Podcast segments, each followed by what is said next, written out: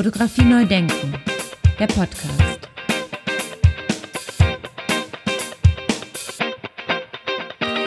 Ja, moin moin und herzlich willkommen zur siebten Staffel von Fotografie neu denken.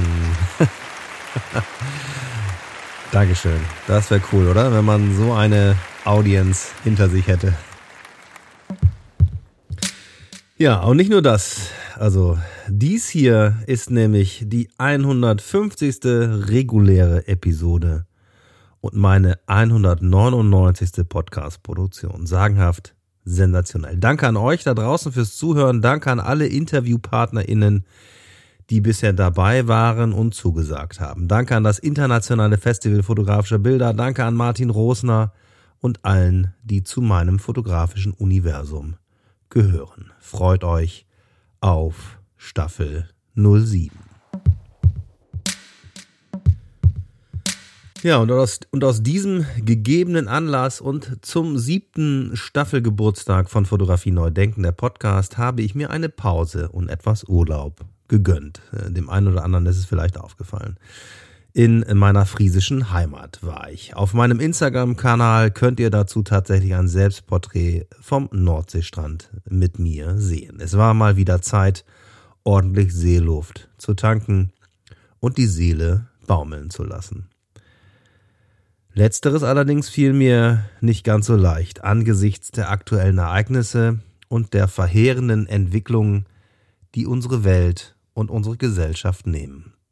Das macht mich sehr traurig. Und diese Dinge, die gerade passieren, führen mich immer wieder zurück zu dem Gedanken, den ich schon als Abiturient und dann auch als Philosophiestudent hatte, dass die Menschheit weder aus ihren Fehlern noch aus der Geschichte lernt. Und, und das ist vielleicht die enttäuschendste Erkenntnis, dass es immer wieder größenwahnsinnigen Despoten gelingt, nicht nur die Macht zu ergreifen, um ihre egoistischen Pläne durchzusetzen und dabei gleichzeitig andere Menschen von ihren verbrecherischen Ideen zu überzeugen, sondern dann auch noch im Handumdrehen fast schon und bei scheinbar vollem Bewusstsein Millionen Menschen mit in den Abgrund reißen.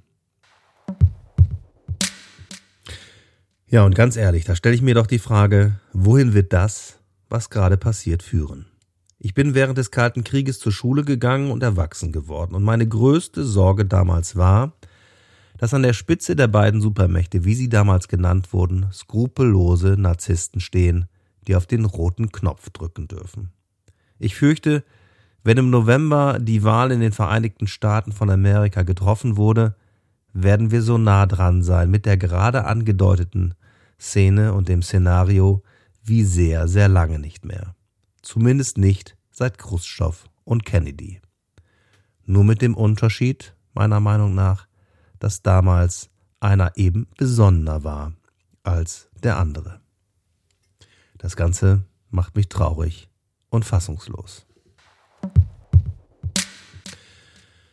Ja, und noch etwas macht mich fassungslos und ist vielleicht philosophisch gesehen eine Folge aus dem voran genannten, und zwar das, was da mit unserer Kulturlandschaft und Kulturpolitik passiert.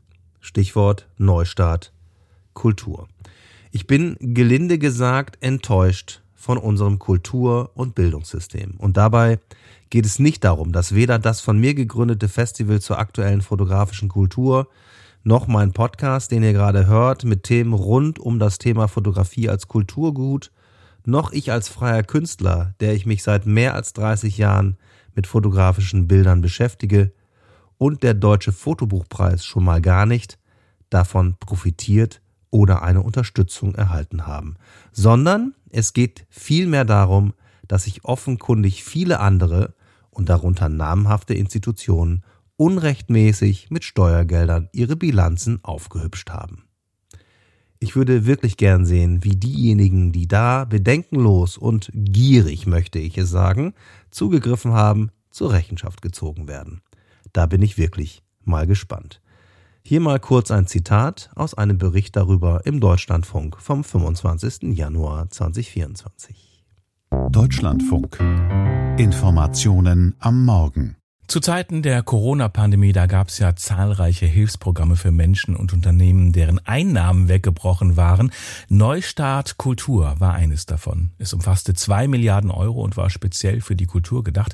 Meine Kollegen Fabian Dietrich, Max Kubal und Peter Siem wollten wissen, wer dieses Geld eigentlich bekommen hat. Doch sie mussten feststellen, dass solche Informationen gar nicht so einfach zu bekommen sind. Nach eineinhalb Jahren Recherche haben sie jetzt zum ersten Mal alle Zahlungen rekonstruieren können. Und Fabian Dietrich fasst die Ergebnisse zusammen. Die Suche nach zwei Milliarden Euro beginnt mit einer naiven E-Mail, verschickt im Juni 2022. Empfänger Pressestelle der Kulturstaatsministerin. Wir möchten gerne wissen, was aus Neustadt Kultur geworden ist. Neustadt Kultur, das ist das größte Kulturförderprogramm des Bundes, das es je gab.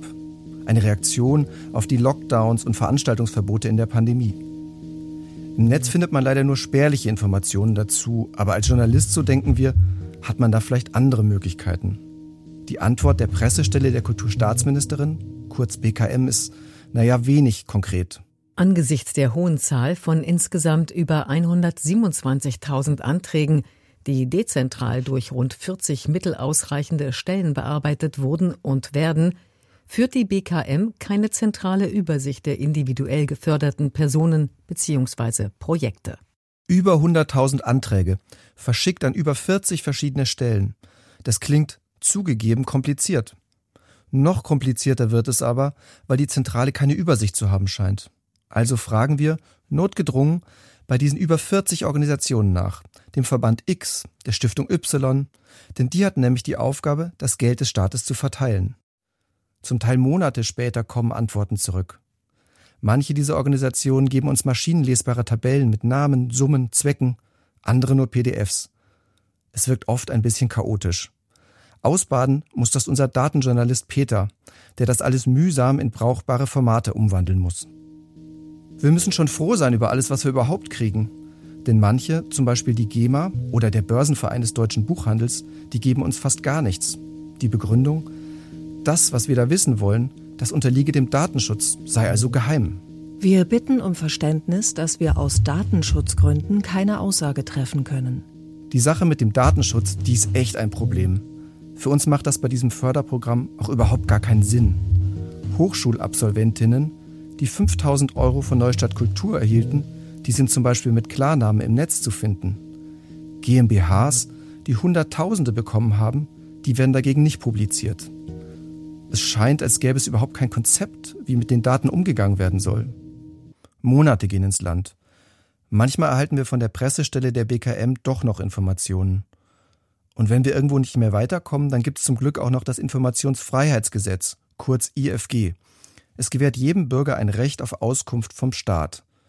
Anderthalb Jahre, so lange dauert es, bis wir endlich eine Tabelle haben, die das gesamte Förderprogramm umfasst. Dank unseres Datenjournalisten Peter ist aus dem Nummern- und Namenschaos nach langer Arbeit eine Übersicht geworden. Darin zehntausende Zahlungen und Empfänger von Neustadt Kultur. Erst in dieser Form fallen ein paar Sachen auf, die vorher so nicht sichtbar waren. Ja, wir sehen, dass es sowohl Gewinner als auch Verlierer bei Neustart gab. Das ist mein Kollege Max. Zu den Gewinnern würde ich Eventim zählen, großer Veranstaltungskonzern. Der hat circa 10 Millionen Euro bewilligt bekommen und hat dann schon wenige Jahre später wieder Rekordgewinne gemacht. Rekordgewinne auch bei kleinen Veranstaltungshäusern. Theaterveranstalter und äh, Lesebühnen die haben bis zu 13 verschiedene Förderungen aufeinander gestapelt und dann zum Teil auch Rekordgewinne eingefahren. Auf der anderen Seite gibt es aber eben auch Verlierer, zum Beispiel die gesamte Sparte bildende Kunst. Da gab es viel, viel mehr Förderbedarf, als tatsächlich Mittel zur Verfügung standen. Solche Informationen sind wichtig.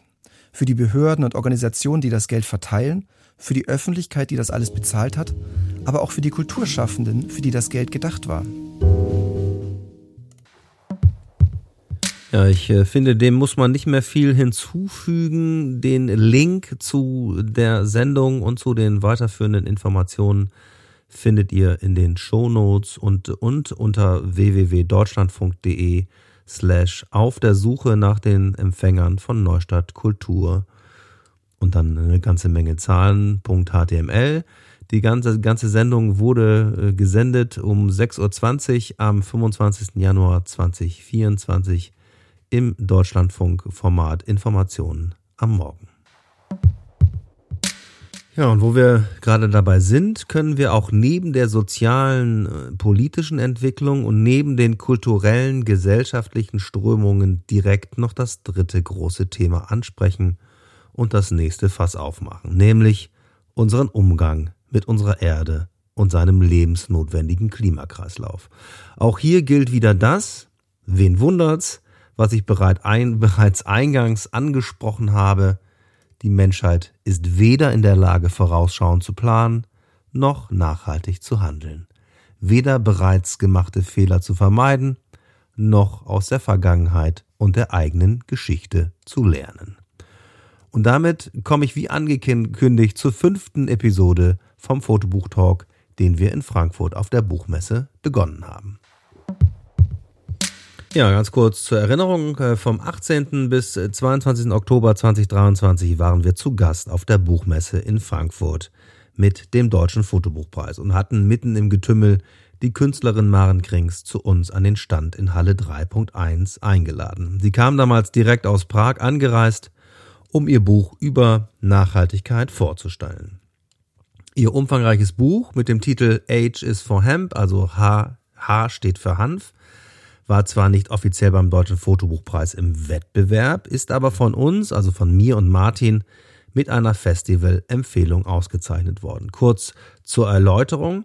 Wir haben neben dem regulären Wettbewerb unsere sogenannten Festival-Empfehlungen eingeführt, weil ja das internationale Festival fotografischer Bilder den Deutschen Fotobuchpreis präsentiert. Zum einen gibt es da die Festivalempfehlung Region Ostbayern und Oberpfalz, gewissermaßen als Reminiszenz an das neue Zuhause vom Deutschen Fotobuchpreis in Bayern und zum anderen die Festivalempfehlung zum Thema Nachhaltigkeit.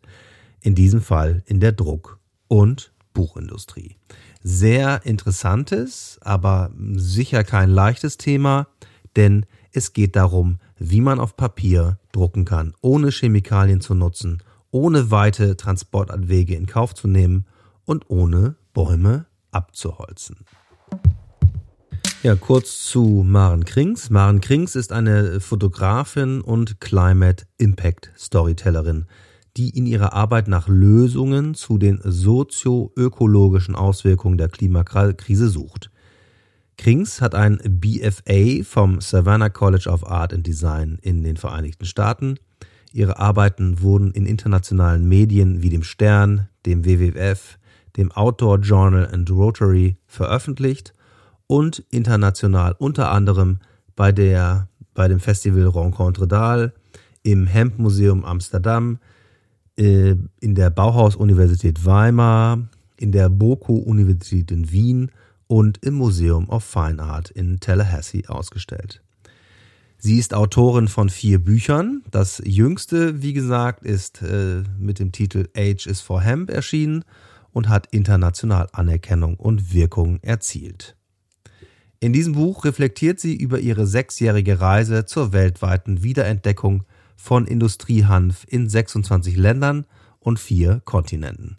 Krings hat mehr als 200 Projekte fotografiert und mehr als 80 Branchenexperten interviewt um das Potenzial der Pflanze zur Milderung der sozioökologischen Krise aufzuzeigen. Das enzyklopädisch anmutende Buch ist auf baumfreiem Hanfpapier gedruckt, das exklusiv von der deutschen Papiermanufaktur Hahnemühle hergestellt wurde. Ja, beeinflusst durch ihre Erfahrung im Zusammenleben und Arbeiten mit indigenen Völkern in Lateinamerika und Nordeuropa gründete Krings 2006 das Center for Arts and Humanity. Durch das Kuratieren von Ausstellungen ähm, und Kunstprojekten und Künstlerresidenzen schafft sie eine moderne Schnittstelle zwischen sozial engagierter Kunst, den indigenen traditionellen ökologischen Weisheiten und unseren modernen Herausforderungen der Klimakrise. Mehr Informationen dazu gibt es unter www.marenkrings.com. Das Interview in Frankfurt führte Martin Rosner auf der Buchmesse in Halle 3.1 und Spoiler-Alarm, wir sind voraussichtlich dieses Jahr im Oktober wieder dabei, vom, vom 16. bis zum 20. Oktober 2024. Aber lasst uns jetzt mal reinhören in das Interview mit Maren Krings. Viel Vergnügen. Okay, liebe Maren, liebe Gäste, herzlich willkommen am Stand vom Deutschen Fotobuchpreis. Wir begrüßen heute Nachmittag Maren Krings. Maren Krings, schluckt das R immer so. Ähm, Climate Impact Storytellerin, Fotografin, Künstlerin, Autorin, die uns heute über ihr Buchprojekt Age is for Hemp äh, berichten wird. Ein super interessantes Projekt, das wir im Rahmen des Deutschen Fotobuchpreises eingereicht bekommen haben. Und wir sind sehr froh, dass die Maren heute da ist und uns eben darüber ein bisschen was erzählen wird. Ja, einfach zum Einstieg nochmal ganz kurz, was machst du, wie bist du zu dem Projekt bekommen, wie, genau. Was wie die Kuh zum Eierlegen. Genau. also die Frage, ja, die Frage, wie ich zum Hanf gekommen ist, kann ich tatsächlich mehr beantworten, dass die, Fra die, die Pflanze zu mir gekommen ist. Das war also in keinster Weise ein äh, geplantes oder gesuchtes Projekt. Ähm, ich bin umwelttechnisch sehr interessiert und auch schon immer sehr engagiert gewesen. Und ich glaube, das war dann auch so ein Teil, warum ich beim Drüberstolpern über die Pflanze einfach sehr hellhörig geworden bin und dann auch äh, entweder im Griff der Pflanze oder am Ball geblieben bin. Aber was hat dich jetzt so nachhaltig im wahrsten Sinne des Wortes fasziniert, dass du sieben Jahre an dem Projekt letztendlich gearbeitet hast, dich dem gewidmet hast, quasi eine riesen Enzyklopädie fast schon, nicht fast schon, sondern eine Enzyklopädie zu dem Thema geschrieben hast. Wenn du uns da nochmal so ein bisschen auf die Reise mitnimmst. Aber gerne.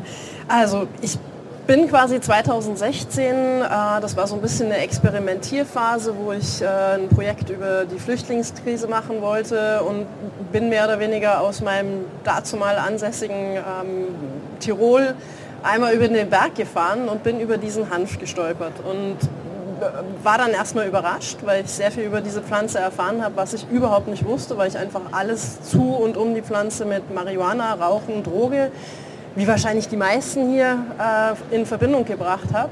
Also das Buch kann man nicht rauchen? Äh, also ich würde vorschlagen, es gibt billigere Dinge zu rauchen und vielleicht auch effektvollere. Ähm, aber Tatsache war, dass mich an der Pflanze einfach sehr fasziniert hat. Eben wie gesagt, ich war damals auf der Suche, ein Projekt zum Thema der Flüchtlingskrise zu machen, wo natürlich ganz viel die Themen aufkommen, warum flüchten Menschen, was an ihren humanitären, äh, wie sagt man da, Foundations passt nicht, dass sie zu Hause quasi weg müssen. Und irgendwo gab mir der Hanf dann über die Weile immer mehr Antworten darauf, nämlich man kann Häuser damit bauen, man kann sich damit kleiden, man kann sich damit ernähren, man kann sich damit heilen. Und das waren dann so die kollektiven Antworten auf ein globaleres Thema, was sich mir eigentlich nicht so ganz erschlossen hat, weil natürlich die Flüchtlingskrise einfach ein Riesenthema ist. Ich habe da nicht so richtig meinen Zugang in dem Moment gefunden, dass ich irgendwo meine Protagonisten gehabt hätte und habe dann mehr oder weniger über die Handpflanze meinen Zugang gefunden und habe das dann etwas globaler äh, angegangen. Also ich denke auch, also das hat uns natürlich auch überrascht. Erstmal die Frage für mich wäre, inwieweit dir der Hanf geholfen hat, das Thema Nachhaltigkeit dann jetzt beim Publizieren der Bücher da mit reinzubringen. Du hast gesagt, ähm, Hanf ist sehr vielseitig, ähm, aber da auf die Idee zu kommen, das jetzt auch für Bücher zu nutzen, ist ja eher ungewöhnlich.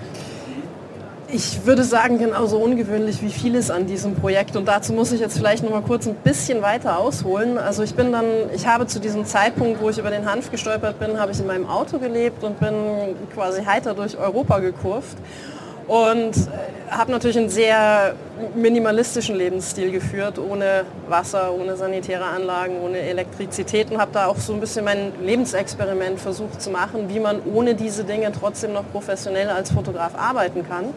Das heißt, diese Themen Nachhaltigkeit waren in dem Moment nicht so sehr dieses die Annäherung über Nachhaltigkeit, sondern einfach dieses, wie komme ich ohne diese ganzen ähm, Modalitäten zurecht. Und ähm, dann Schnee ballte sich dieses Projekt immer weiter. Ich hatte dann, also 2016 hat es begonnen, 2018 hatte ich dann ein, eine Reportage im hohen Norden bei den Sami-Indigenen.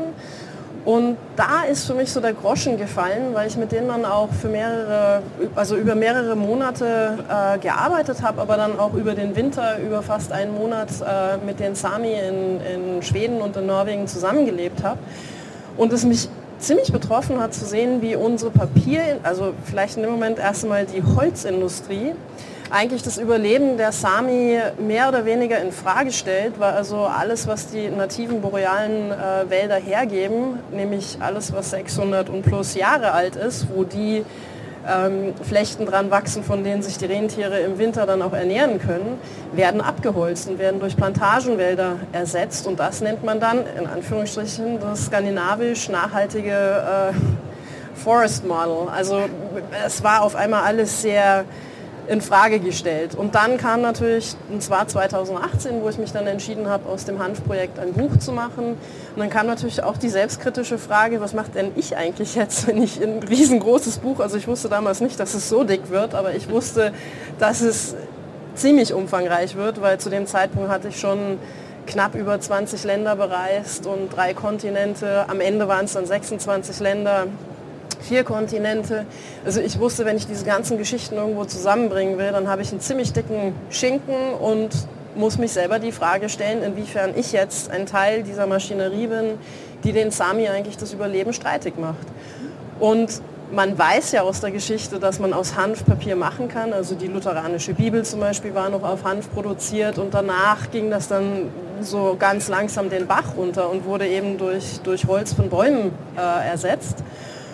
Und jugendlicher Leichtsinn. Ich habe dann deklariert, ich, mal, ich, ich printe also mein Buch auf Hanf und war auch total davon überzeugt, dass das möglich ist und ich dieses Papier finden werde, bis ich dann 2018 Ende angefangen habe, mich nach dem Papier umzuhören und eigentlich zu 90 Prozent erst einmal die Aussage nur bekam, äh, spinnst du, es gibt kein Hanfpapier, was redst denn du? Es muss doch irgendwo Hanfpapier geben. Ja, das wäre jetzt genau meine nächste Frage gewesen wie du das Thema Papier mhm. eben für, für dein Buch dann gelöst hast. Also was, was für Irrwege, was für Möglichkeiten hast du da herausfinden können dann? Also der Irrweg fing so an, dass ich natürlich erst einmal in China, in, in Indien, Himalaya, überall recherchiert habe, wo man Hanfpapier finden kann, weil es da noch eher vorkommt als bei uns in Europa. Um wunderschön, also ich kann ein ganzes Papiermuseum mittlerweile aufmachen. Wunderschöne handgeschöpfte Papiere, die aber natürlich alle für den genormten Buchdruck überhaupt nicht ähm, einfach irrelevant sind. Und dann ähm, habe ich bei meinen Recherchen gefunden, dass es also durchaus zwei deutsche Papiermanufakturen gibt, die mit Hanfpulpe in verschiedenen Formen arbeiten und Papiere, die zum Teil Hanf enthalten, auch erstellen. Und die habe ich dann kontaktiert und schlussendlich war es dann Hahnemühle, in Dassel, die also recht begeistert waren von der Idee, ein Hanfpapier, also sie hatten Hanfpapier schon in dem ähm, Fine Art Printing Bereich mit drinnen und hatten es auch schon avisiert für ein Sketchbook-Papier, äh, was dann eben schon mehr in diese Grammatur von dem Buch hier kam, nämlich so in diese Richtung 80 Gramm. Und wir haben dann einen Deal gemacht und haben gesagt, wir probieren es. Wir probieren, ob wir ein Papier ganz speziell für dieses Buch hier entwickeln können. Und ähm, ich war am Anfang etwas leichtsinnig, als ich da diese Geschichte angestoßen habe und dachte, ja super, machen wir jetzt einfach mal Papier und dann kann ich mein Buch auf Handpapier printen. Also das Wichtigste war für mich in dem Moment tatsächlich baumfreies Papier. Und dieses Papier hat jetzt 60% Hanf und 40% Baumwolle, was auch mit der, mit der Art und Weise, wie die Papiermanufakturen arbeiten, zu tun hat. Deswegen ist es auch ein sehr haptisches Papier. Also die Seiten, wer nachher mal fühlen möchte, merkt man, es ist sehr samtig und auch sehr voluminös. War natürlich eine lange Reise, ähm, aber ich glaube, ich nehme jetzt gerade Fragen vorweg. Oder soll ich einfach weitermachen? Du darfst gerne weiter erzählen. Also natürlich war, also das Besondere eben an, an dem Buch ist, dass es halt komplett baumfrei ist. Das denke ich ist, ist schon äh, das, das eigentliche Feature. Und wenn man jetzt rein von dem Technischen nochmal ganz kurz äh, den, den Schwenk hat, du bist ja auch selber Künstlerin, Fotografin. Natürlich wird es auch alle anderen Fotografinnen, Fotogra Künstlerinnen interessieren. Ja, äh, taugt es denn dann auch was? Kann man da auch gescheit drucken damit? Also ich denke, das Buch an sich, dass es da ist, beweist, dass es taugt. Ähm, es war natürlich ein langer Weg dorthin. Wir haben zwei Jahre gebraucht, um das Papier vollständig zu entwickeln, bis es dann die Druckreife hatte, um, um eben Ages for Hemp zu produzieren.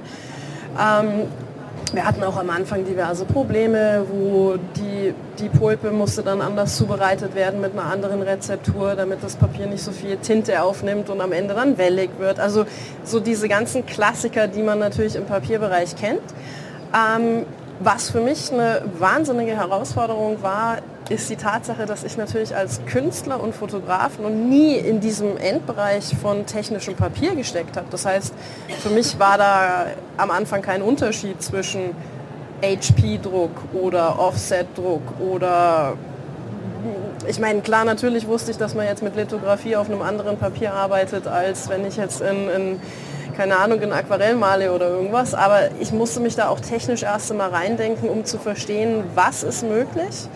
Ich glaube, von der Farbauflösung waren wir alle komplett begeistert. Keiner hat daran geglaubt, dass die Farben so authentisch im Buch rauskommen. Ähm, entgegen aller Anweisungen oder, oder Ratschläge aus dem technischen Bereich des Printers Elanders in, in Stuttgart und der Hahnemühle habe ich mich dann auch entschieden, das Papier komplett, äh, wie sagt man da, ähm, unkodiert zu lassen, also uncoated? Uncoated? Ungestrichen. Ungestrichen, danke schön.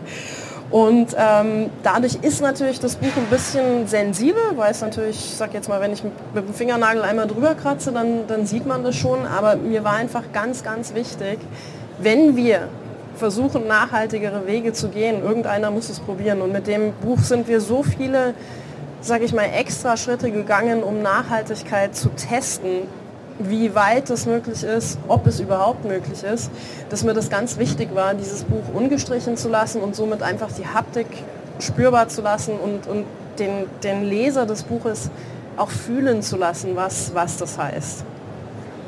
Das nehme ich gleich auf. Wenn man das jetzt zu Ende denkt, sollte denn das Thema Hanfpapier oder, oder Nachhaltigkeitspraktiken insgesamt eigentlich ja, eine Art neue Norm auch für die Verlage werden, für die Druckereien, dass man das vermehrt versucht umzusetzen?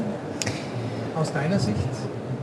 Wenn jetzt der Aktivist in mir spricht, dann brülle ich einfach nur Ja. Und mit allem, was ich gelernt habe oder lernen habe dürfen durch diese Reise der Papierentwicklung, weiß ich, dass man mit Normen oder einfachen Aussagen, es muss jetzt anders stattfinden, meistens in, in Industrien nicht sehr viel bewirkt, weil da kommen zwei Faktoren zusammen. Ich brauche den Endproduzenten, der genug Wissensstand hat, um eine weisere Wahl seines Endproduktes äh, schon mal vorab treffen zu können weil wenn es jetzt danach gegangen wäre, dass ich die Druckereien oder ich sage mal so, wie man normalerweise als ähm, Eigenverlag oder im Eigenverlag publizierender Künstler seine Bücher verlegt, hätte ich die Option Hanfpapier nie bekommen, weil, weil jeder sagte, das gibt's nicht. Und ähm, manchmal muss man einfach hartnäckig sein. Erstens mal wissen, was es auf dem Markt gibt und, und, und wo man ein bisschen die, die, sag mal, die, die Grenzen noch weiter drücken kann. Und was dann zum Beispiel auch ganz wichtig war, ähm, Elanders, der Drucker, rief mich irgendwann an und sagte, Frau Krings, ich weiß gar nicht, wie ich es Ihnen sagen soll, aber ich hätte da eine Frage. Und ich sage, immer, immer her damit. Wo, wo drückt es jetzt wieder? Weil wir hatten wirklich einiges an Problemen zu stemmen. Und dann sagte er, naja, ich habe mir jetzt gedacht, weil das Papier eben doch relativ hochpreisig ist, wenn wir dieses Gesamtdesign vom Buch ein ganz klein wenig, heißt 7 mm gesamtheitlich, äh, wie sagt man da, verkleinern könnten, dann würden sie ganz, ganz fürchterlich viel Papier sparen, weil wir keine ähm, Druckabfälle mehr an den Rändern haben, sondern bis auf den Rand drucken. Und ich so, natürlich, super, danke, dass Sie so weit gedacht haben. Der war total überrascht, weil er anscheinend solche Aussagen auch davor schon bei Künstlern gebracht hat, die also fürchterlich äh, angefritzt reagiert haben, weil das quasi ein Eingriff in ihre künstlerische Freiheit, Arbeit oder wie auch immer war. Also was ich damit sagen möchte, ist, wir müssen auch ein bisschen anfangen, neu zu denken. Für uns waren diese sieben Millimeter mehrere Kilometer gespartes Papier. Papier, was sauteuer ist und was wir nicht haben in die Tonne schneiden müssen, weil es einfach dieser weiße Rand ist, der dann irgendwann noch beseitigt werden muss. Wir haben uns dann auch entschlossen, eben bei Elanders zu drucken und auch eine Klebeheftung zu machen, anstatt der Fadenheftung, die ich ursprünglich im Sinne hatte für das Buch, weil somit mussten wir nicht die Seiten drucken und dann verpacken und wieder an den Binder äh, schicken, der das dann wieder Faden heftet und wieder zurück nach Elanders, um den Umschlag drauf zu machen, sondern es wurde alles in-house bei Elanders produziert. Das heißt, wir hatten null Kilometer, das wurde auf elektrischen äh, oder elektrisch gesteuerten äh, Gabelstaplern quasi von einer Seite zur anderen im Werk gefahren und dann eben fertig produziert. Also es waren sehr viele von diesen kleinen Dingern. Also am Anfang sah das finale Design vom Buch komplett anders aus und wir haben dann ganz viel angepasst, nicht nur um ökonomisch das Buch von einem exorbitanten Preis einfach runterzuholen, sondern auch um eben ökologisch dann sozusagen walk the talk. Also nicht einfach nur zu reden, dass wir da irgendwas besser machen wollen, sondern dann eben auch wirklich tatkräftig gucken, was kann es sein. Also unser doppelter Umschlag, der dann vielleicht in einem wirklich schon fast Hardcover geendet wäre, den haben wir dann auch äh, einfach sein lassen, weil wir gesagt haben, eigentlich reicht es auch so es spart uns schon wieder einen Haufen Papier, was nicht nur Preis auch ist, sondern am Ende dann auch, warum? Warum? Es macht es so noch schwerer im, im Versand und am Ende der, der Endkonsument hat immer noch ein Buch, was er eigentlich lesen möchte und alles, was dann vorne noch klappt oder das Ganze noch sperriger macht, ist nicht schön. Also es ist halt sehr konsequent zu Ende gedacht an, an ganz vielen Stellen etc. An allen Stellen, klar, ist ein Prozess, ganz sicher. Aber es ist zumindest schon sehr weit gedacht. Das, also, das finde ich schon erstaunlich. Wir haben zum Beispiel auch auf die Zellophanierung in Plastik verzichtet, ähm, was mir natürlich echt an... so empfindlich ist, vermeintlich. Ja? Genau, also wir haben dann, wenn jetzt Bücher irgendwie nach Mexiko oder Marokko oder Pakistan geschifft werden, dann werden die nochmal in extra Lage Papier eingepackt. Aber ich habe eben die das Einzige, was ich jetzt nicht nachhaltig in dem Sinne hinbekommen konnte oder baumfrei, war dann eben diese Versandpackung fürs Buch, weil die musste natürlich, weil wir sonst keine Verpackung dran haben, 100% passen, so dass da überhaupt kein Spielraum zum Wackeln für das Buch ist, so dass es dann irgendwo während dem Versand Kratzer bekommt oder abgenutzt wird. Und äh, da wurde ich aber auch ganz besonders von Verkäufern, also von Buchhändlern, werde ich immer wieder sehr angefeindet, die dann sagen, ja, wie kann man denn ein, ein so teures Buch ohne Plastikverpackung, ohne Telefonierung, sie müssen sich da mehr Mühe geben. Und dann denke ich mir oft, hm, ich frage mich, was sie genau auf der Webseite gelesen haben, als sie dieses Buch bestellten. Also da ist schon noch sehr viel, sage ich mal, ha, wir, wir, wir müssen einfach noch etwas beherzter dieses Wort Nachhaltigkeit angehen. Und wie gesagt, ich sage nie, dass dieses Buch nachhaltig ist, weil es ist immer noch auf Papier und wir arbeiten immer noch mit HP-Druck, was also im Recyclingverfahren Sondermüll ist, kann nicht recycelt werden. Also da sind immer noch ganz viele Faktoren drin, die besser gemacht werden könnten. Aber wie gesagt, wir kommen da alle, die sich mit diesem Thema befassen, mit kleinen äh, Inventions zusammen und versuchen das dann irgendwann zu bündeln. Es muss halt irgendjemand mal anfangen überhaupt. Und das ist ja jetzt schon passiert. Also das ganze Projekt ist, glaube ich, auch sehr umfangreich dokumentiert auf deiner Webseite. Das kann sich jeder nochmal im Detail ganz viel reinlesen. Auch das Buch ist super interessant zum, zum Lesen. Vielleicht nicht an einem Stück durch, ist, dann braucht man ein bisschen länger, aber ganz viele interessante Aspekte sind da drin. Erzähl uns noch ein bisschen, was sind deine nächsten Projekte? Wie geht es denn jetzt weiter? Ja, also die Pflanze hat mich nach wie vor fest im Griff. es geht also weiter mit Hanf. Ähm, ich habe jetzt dieses Jahr angefangen, an einer, an einer Dokumentarfilmserie zu arbeiten, habe jetzt vor ein paar Wochen gerade endlich meinen Produzenten gefunden und äh, jetzt äh, geht natürlich das aufregende Pitching-Verfahren los. Und ansonsten habe ich mich mittlerweile auch in der Hanfindustrie, ähm, ich möchte jetzt nicht sagen etabliert, aber irgendwie so auch ein bisschen meine Rolle gefunden, wo ich natürlich immer wieder auch gebeten werde, ähm, gerade in den Themen Nachhaltigkeit, also diese Einordnung der Pflanze, ich sage jetzt mal viel mehr in diese Planetary Boundaries. Also wie können wir wirklich unsere Klimakrise mitigieren mit Hilfe von Hanf. Hanf wird das nicht für uns lösen, aber er kann sehr viel beitragen und für mich ist es ein bisschen der Kompass gewesen für die letzten Jahre und bleibt es auch die Menschen, die sich mit dem Hanf befassen, sind meistens Menschen, die sich auch mit Pilzen und mit allen möglichen anderen ökologisch äh, her, hergeführten, sei es jetzt Baumaterialien oder Papiere oder Nahrungsmittel befassen. Und somit ist es für mich eigentlich so ein stehendes Thema geblieben. Deswegen bin ich auch etwas weggegangen von dem Begriff Fotograf und mehr zu diesem Climate Impact Storyteller, weil mittlerweile die Fotografie einfach nicht mehr ausreicht. Fotografie neu denken, der Podcast. Ja, wunderbares äh, Interview. Vielen Dank nochmal an Martin Rosner und äh, natürlich auch vielen Dank an die Frankfurter Buchmesse. Wie gesagt, wir sind 2024 voraussichtlich und äh, höchstwahrscheinlich. Äh, also ich wäre gerne und das wird auch klappen. Ich denke da, ich glaube daran, wieder auf der Frankfurter Buchmesse. Die genauen Eckdaten des Buches, das allerdings, soweit ich informiert bin, vergriffen ist, findet ihr auf Marens Webseite unter www.marenkrings.com.